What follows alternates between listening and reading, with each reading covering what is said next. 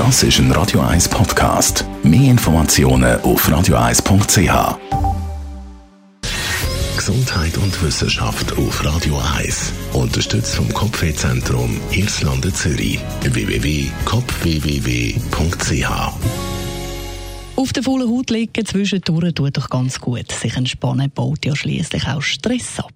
Aber gleichzeitig wissen wir eben auch, dass man sich regelmäßig bewegen sollte, um gesund zu bleiben. Was also machen?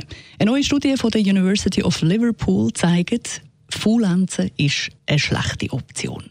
Schon zwei Wochen rumliegen fördert nämlich Fettpolster und lässt Muskeln und Knochen schwinden. Konkret heißt das, wenn wir weniger als 1500 Schritte am Tag machen, dann fangen wir an, Fett ansetzen und gleichzeitig setzt dann der Knochen- und Muskelschwund ein.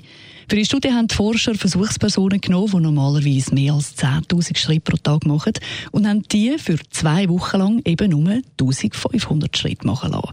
Und schon innerhalb von diesen zwei Wochen Bewegungsmangel sind die Auswirkungen tatsächlich sichtbar bzw. messbar geworden. Teilnehmer von dieser Studie haben sich nämlich nach zwei Wochen Faulenzen körperlich schwächer gefühlt. Und die älteren Studienteilnehmer, die haben auch noch gemerkt, dass ihre Kraft und Kondition nach diesen zwei Wochen schon ziemlich fest abnimmt. Ziemlich erschreckend das Ganze. Die Forscher sagen darum, Bewegung im Alltag einbauen ist das A und das O, um gesund zu bleiben, auch wenn es nur ein Verdauungsspaziergang ist. Im Idealfall aber macht man mindestens die vielfach zitierten 10.000 Schritte am Tag. Das lange dann nämlich schon, um einem Muskelabbau entgegenwirken und die Fettpolster nicht weiter wachsen lassen.